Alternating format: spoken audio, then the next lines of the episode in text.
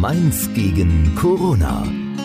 Präsentiert von Mainz gehört, der Podcast für, über, in Mainz.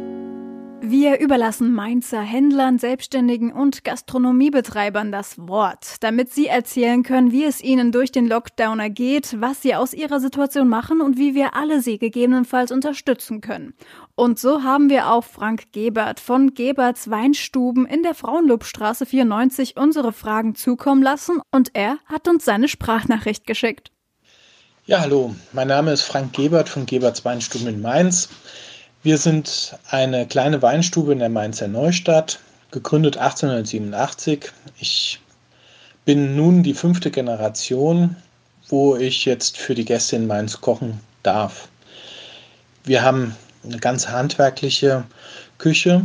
Wir kochen frisch, wir kochen deutsche Spezialitäten, das heißt vom Kalbsrückensteak, geschmortes Kalbsbäckchen, Rehrücken, Wirsing, alle diese Gerichte, schön Kartoffelklöße machen wir selber und frisch.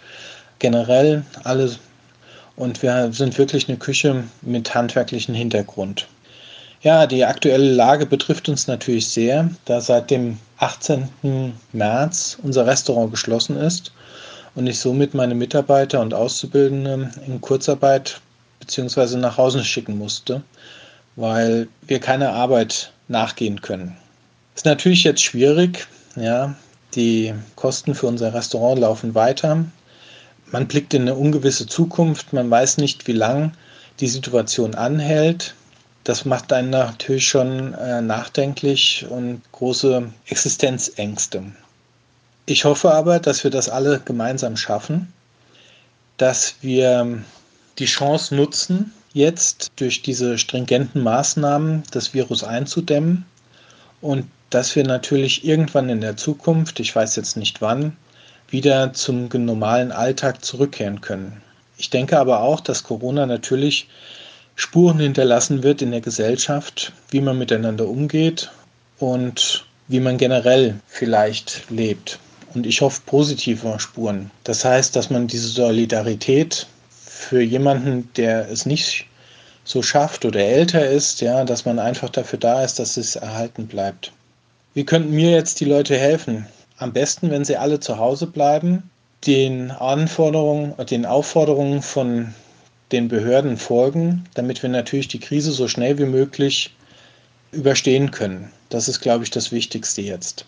Die Krise, die müssen wir natürlich überstehen und ich hoffe natürlich, dass wir keine Zustände bekommen wie in Italien oder Spanien, ja, dass Krankenhäuser überfüllt sind und dass Leuten, die wirklich dringend Hilfe brauchen, dass die nicht bekommen können. Ich habe selber Eltern, die über 70 sind, die zur sogenannten Risikogruppe gehören. Deshalb wünsche ich mir das natürlich auch persönlich, dass natürlich alle gesund durch diese Krise kommen. Ich hoffe, dass die Solidarität, die sich jetzt in vielen Gruppen zeigt, ob das jetzt junge Leute sind, die für Ältere einkaufen gehen oder auch die Solidarität in anderen Bereichen, es gibt da in jeder Berufsgruppe tolle Aktionen, auch bei den Köchen, Köche helfen Köche, dass dieses irgendwie erhalten bleibt, ja, und dass man immer an seinen Mitmenschen ein bisschen denkt. Das wünsche ich mir. Bleibt gesund, bleibt auch zu Hause und ja, ich darf mich bei allen bedanken. Auf Wiederhören.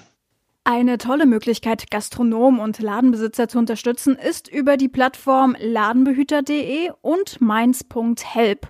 Schaut da unbedingt mal vorbei. Die direkten Links findet ihr in der Episodenbeschreibung dieser Folge. Bleibt gesund und alles Gute. Mainz gegen Corona. Gemeinsam schaffen wir alles.